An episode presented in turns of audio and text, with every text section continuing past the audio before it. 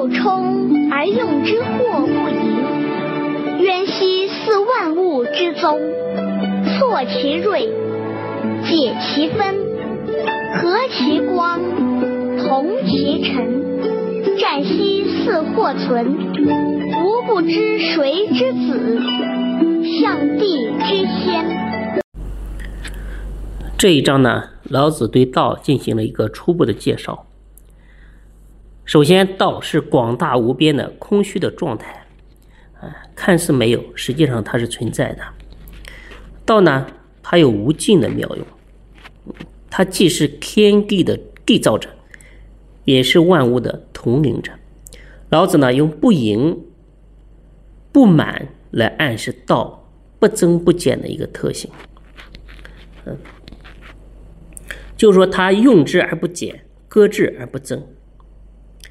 那道的动力啊，永远不会衰减，就像天地日月可以始终不停息的去运转，道所生出的现象不会形成这个淤积，不会形成阻塞，同时呢又永远不会断绝，这呢是道最大的一个功能和神秘之处。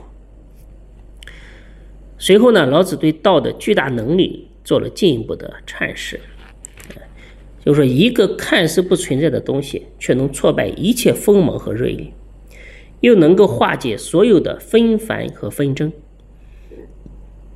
最后呢，还能与一切的生命的灵光融为一体，并且呢，与世间万物同尘共荣。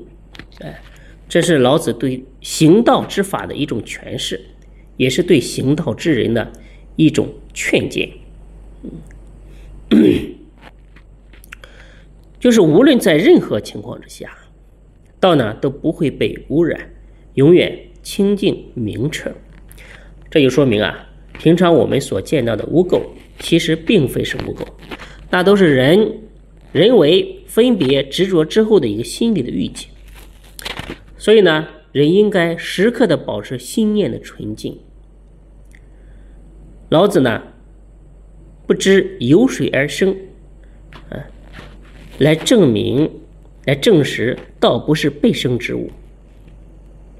它既然不是被生的，就说明道体之外再无他物。啊，反而言之呢，宇宙万物都在道之内。除了道是天地世间的唯一宗主，还有比什么比道更加尊贵呢？又有什么比行道？更值得人们去重视呢。